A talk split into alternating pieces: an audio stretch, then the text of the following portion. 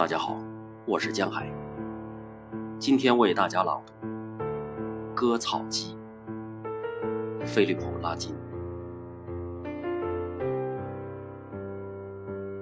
割草机抛锚了两次，我跪下发现一只刺猬卡在刀片中间，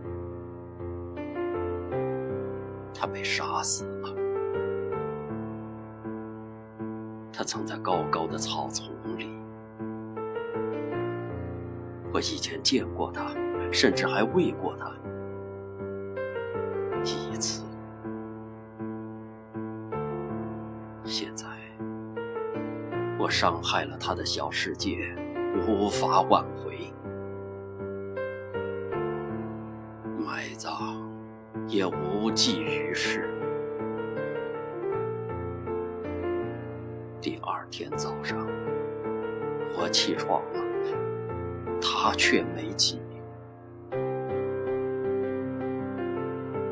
死亡事件后的第一天，新的孔雀一如往常。